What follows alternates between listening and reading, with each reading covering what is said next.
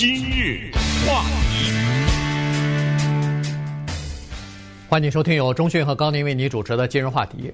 上星期五的时候呢，这个 CDC 啊，就是星期四，呃，上上星期四，呃，CDC 就是联邦的疾病防控中心，他们发布了一个新的指南啊。这个指南主要指的是戴口罩的问题，就是说已经完全接种过疫苗的民众，在大部分的情况之下，户室外或者是室内呢，都可以不用戴口罩了。那么这个当然。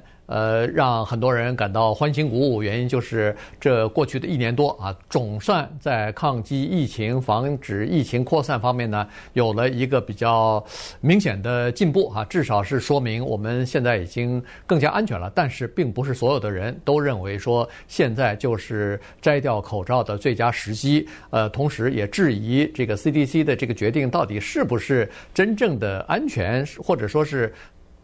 更确切的说，是大部分的民众还没有准备好，还没有准备好马上把这个口罩摘下来。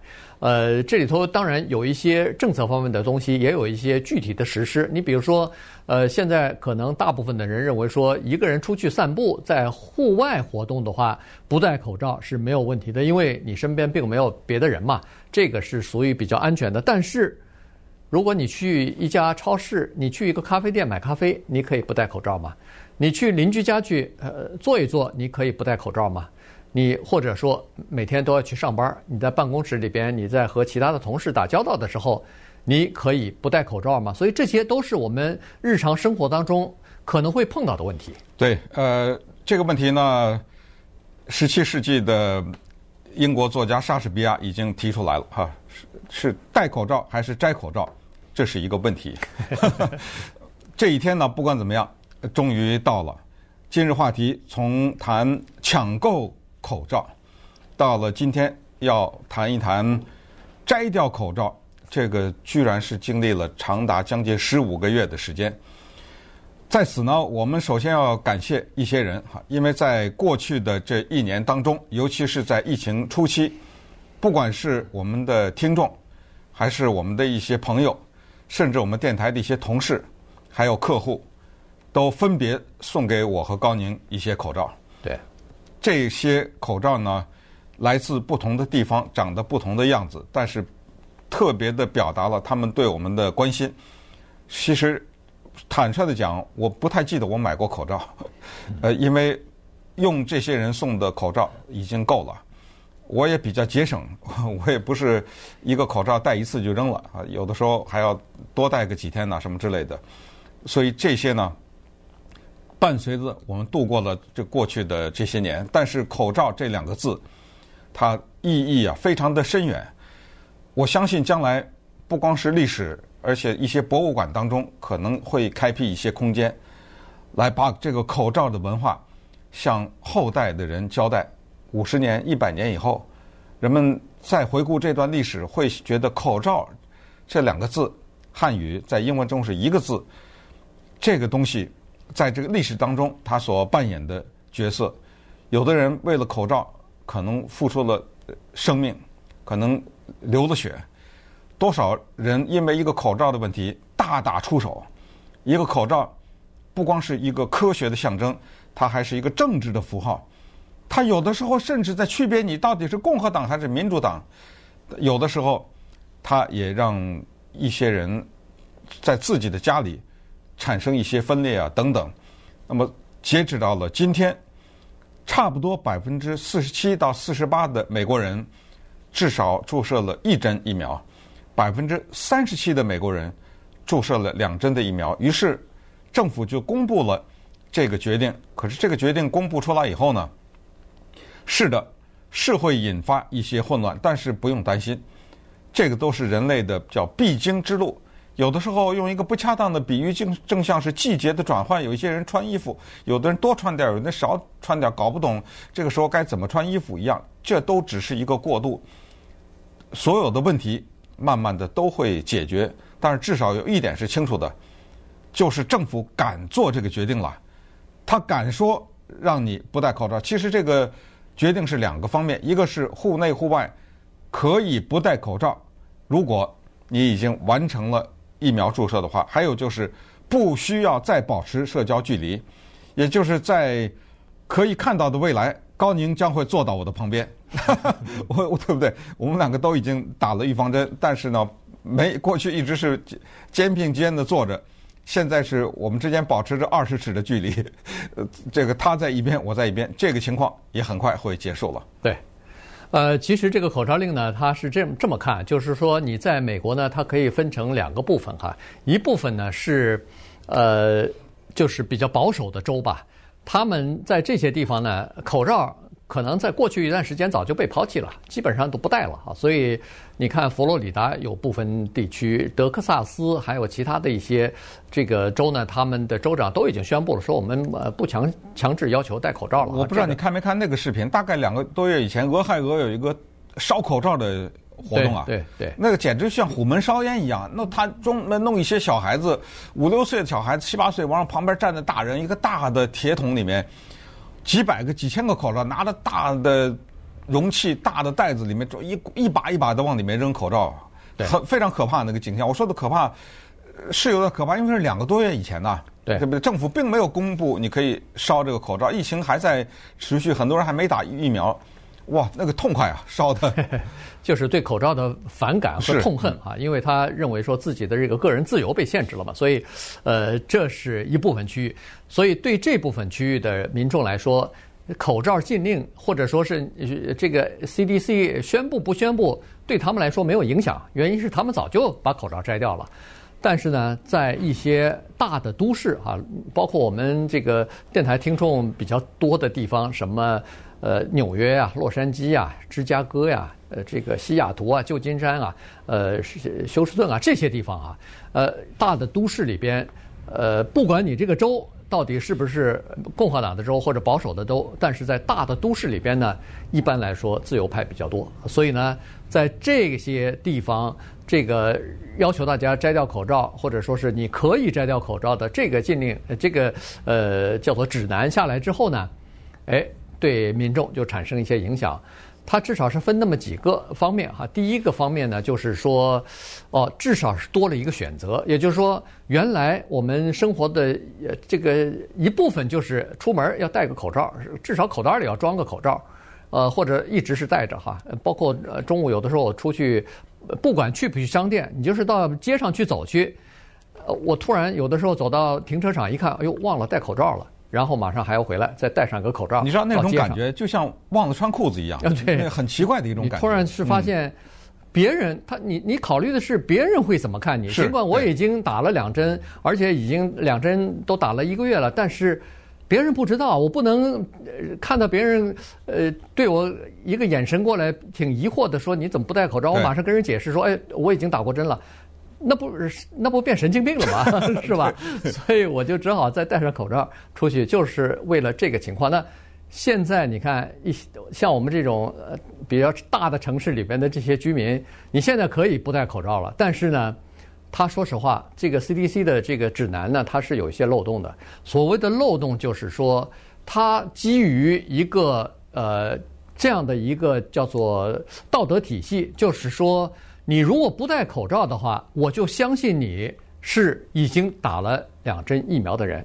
它是基于这个东西，因为就自觉了啊，就是自觉，呃，就是说我相信你是一个自觉，是一个有责任心的一个公民。所以呢，我没有人，没有一个系统，没有个机构去检查你到底打过针没有打过针，你说的是不是实话？但是。你如果不戴口罩，我就相信我，或者说选择相信你是诚实的，你是打过针的。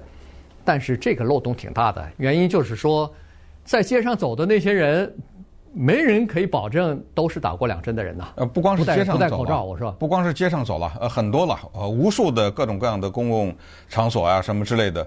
但是你这个问题得这么想一下，咱们假设一个人一针预防针都没打，但是他不喜欢戴口罩。他甚至是反对戴口罩，于是呢，我们这不是浑水摸鱼嘛，对不对？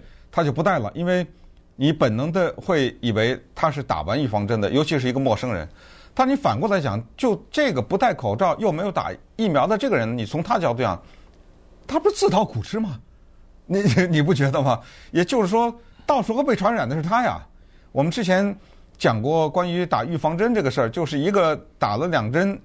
预防针的人，他可能自己不太会感染，但是如果他摸到了什么，他接触到什么，他身上可以带这个病毒啊。嗯，他可以把它传给那个不戴口罩那个人啊。那那个人他有什么好处啊？你告诉我，就是那个没打疫苗的人，他不戴口罩，他有什么好处啊？呃，他们这这些人呢，基本上就是说，呃，我的我的自由对要比呃。传染上病毒，甚至我的生命更加重要。那那那你要这么想，那没办法了，对不对？对那这个等于是自讨苦吃嘛，对不对？那么稍等会儿我们再看看，其实呢，这个新的建议也好，新的指令也好呢，它真正的实施起来还是有一些具体的问题。我们可以设身处地的举几个例子。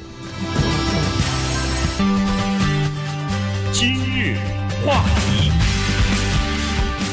欢迎继续收听由中讯和高宁为你主持的今日话题。这段时间跟大家讲的呢是戴口罩还是不戴口罩的问题。现在你是可以不戴口罩了哈，因为如果你打过两针疫苗，或者说是这个 Johnson Johnson 一针疫苗的话，呃，打完要过。呃，一个星期之后啊，两个星，有的人说是两个星期之后，呃，就有完全免疫了嘛。所以这个这样的情况之下呢，你是可以在大部分的场合不戴口罩的。但是，呃，他的建议是说，你到那个人口人比较拥挤的那个公共的场合，最好还是戴哈，他是这么规定的。呃，那好了，那现在呃，这个这个指南下来以后呢？呃，这个媒体呢，就对社会上的一些不同的人呢，就进行了一些采访和观察啊。结果其实发现，实际上，呃，挺有意思的哈。首先，这个大的方向说是大大部分的情况之下，你可以不戴，不管是户户外还是户内室内。呃，但是呢，是这样子，它并没有具体的规定，所以呢，这个就在实际的生活当中和操作当中呢。就出现了一些困惑。你比如说在，呃，我看在这个内布拉斯加州啊，林肯市有一个呃糕饼店的老板叫做 Angela，他就说了，他说：“哎，不戴口罩这是一个好消息，我们等了很久了，我们的生意可能就会呃逐渐的走向正常了，生活就会走向正常了。”但是他说，在具体的执行当中，可能还是有一些呃。麻烦或者是困扰需要考虑的，和各个商家不一样，你也要看你在哪一个城市、哪一个州。他就说了，这个原来我们都要求我们的这个工作人员还有顾客都要戴口罩进到我的这个商店里边来。那么现在我是怎么来确定进来的人他可以不戴口罩？他我怎么可以确定他是打过两针疫苗的人？呃，这是一个方面。另外一个方面呢，就是说，呃，如果要是可以让人不戴口罩的话，我外头贴的那个必须戴口罩的那个公告牌，是不是还要进行改变？所以，其实你仔细想想，还是有不少的这个实际上操作的细节是需要每个店自己去斟酌的。啊，是，实际上可能甚至还有一些冲突。这个有些冲突就是政府的规定呢是给全美国的一个指南，但是私人机构可以继续要求戴口罩。也就是说，一个餐厅也好，或者是一个封闭的空间，超市吧，举例来说，它依然可以要求所有进来的人都要戴口罩。你不戴口罩，我不让你进来。这个超市或者这个餐厅，这个健身房，呃，健身房一般的不戴了。现在啊，它是没有犯法的。可是这个时候呢，如果有些人闹事儿的话，他会跟你闹。顺便说一下，大家可能有些人了解，有些人不太知道。就戴口罩不戴口罩这样，在美国的飞机上是大打出手啊，对，对不对？多少次都几千次的，在过去的这些，有时间可以跟大家讲讲，那真的是大打出手啊，动手啊，流血啊，呃，就到了这样的一个程度。那么假设有这么一个人就要进到这个餐厅，或者就要进到这个公共场所，咖啡馆也好，或者超市，他就不戴口罩，你拦的话，他就动手啊，就有没有这种人呢？有，这就是一个个性的问题，所以这个口罩它背后有很多的问题，其中之一就是个性。有的一种人，我们开玩笑说叫紧张型的人，那除了口罩以外，又戴了面罩啊，这你知道吗？又什么的？哎，有这种紧张型的人，有一种大大咧咧的人，就是在疫情最严重的时候，能不戴口罩就不戴口罩，你他想的也不那么多啊，反正感染就感染，都不这种不在乎的这么一种人。还有一个就是，咱们设想一下。假如从来没有过疫情，然后有一天你在公共的场所，比如说地铁啊或者什么这种，你看到一个人戴口罩，你是不是咯噔的一下，对不对？呃，或者有一个人上班的时候突然戴了，你咯噔一下，因为你本身的就是立刻的反应就是什么排斥，我离他得远点儿，他是不是有病啊？对不对？那好好的戴什么口罩啊？我是说，在没有疫情的情况之下，那么有一天也会恢复成这样，社会这个人继续戴口罩，就会引起人们的反感。在纽约地铁上最早被打的那个华人，就是因为戴口罩啊。呃，所有人都不戴口罩，就他戴口罩，他被打。因为你戴口罩，就说明你可能有病毒，或者你会觉得我有病毒。有些人他就就就觉得就比较敏感，对不对？你这冲着我，你戴口罩，你什么意思啊？你是觉得我有病吗？对不对？你没觉得我有病，那就你有病啊！你出来干什么？你知道吗？所以有这个问题。所以一个口罩啊，接下来你别看上礼拜四发的这个指令，接下来很多的困扰、很多的混乱、很多的麻烦，甚至一些不愉快都会产生。但是也没有办法，这个就是过渡，对不对？对。同时我们还知道，百分之三十的美国人坚决的不打疫苗呢，怎么办啊？对不对？对。那么这个就是一个持久战了。啊，对。呃，这个这个情况呢，其实是这样子，就是说，呃，如果 CDC 啊，现在当然在根据采访的时候呢，有一些民众是说他们还没有准备好。所谓没有准备好呢，就是说 CDC 它应该在宣布可以摘除口罩的这个呃时候呢，应该给一个缓冲期哈，也就是说让人们适应的期间。就是说哦，根据现在我们的这个统计数字来看，科学的数字来看，已经多少人注射了这个疫苗，完全注射了，现在可以达到。呃，这种情况，呃，我们有确凿的证据，说是完全接种的人呢，不呃不会接不会传染这个新冠病毒啊等等。呃，两个星期之后，咱们就可以不戴口罩了啊。有很多人是建议这样，而不是说像 CDC 现在做的，我今天宣布指南，明天就开始执行了。这样的话呢，让让人们好像突然就是有这么一个开关似的，从戴口罩到不戴口罩，也就是这么一刹那的时间。马上就开始进行一个转变，所以很多人感觉到他心理上啊还没有做好准备，还没有适应这个情况。有很多的人，尤其我相信啊，就是比如说是这个呃身体有一些基础病啊，有一些状况，或者说有这个感染了以后可能会有比较严重后果的这些人呢，他是比较担心的。他们戴口罩等于是一个警察在外面执勤要穿那个防弹背心一样。这是他们认为，这是他们的最后一道防线，自我保护的最后一道防线了。如果现在没有人可以证明，或者说可以保证其他的不戴口罩的人都是注射过疫苗的人，那我我哪知道啊？你可能没注射疫苗，又不戴口罩，我也不知道你去过哪个地方，我也不知道你身上有没有病毒。那如果传染给我，我不倒霉吗？所以，呃，这些人呢，他们从这个思想上、心理上呢。可能还没有做好这个准备。嗯，而且具体执行确实是非常的复杂。原因就是美国呢，它没有叫做疫苗护照，政府也没有办法强制这样。其实我们打过疫苗的人都有一些网站，大家也都在不同的渠道都看过。你可以把你的资料输进去以后，然后你会得到二维码。我们假设这样一个情况：一场体育比赛，一个音乐会，我们去了，在门口的时候呢，有一个人拿了这么一个扫描枪，拿出你的手机。呃，你的二维码啪一扫，一看你这个人的名字或者一下一对哈，你是打过疫苗的，可以不用戴口罩。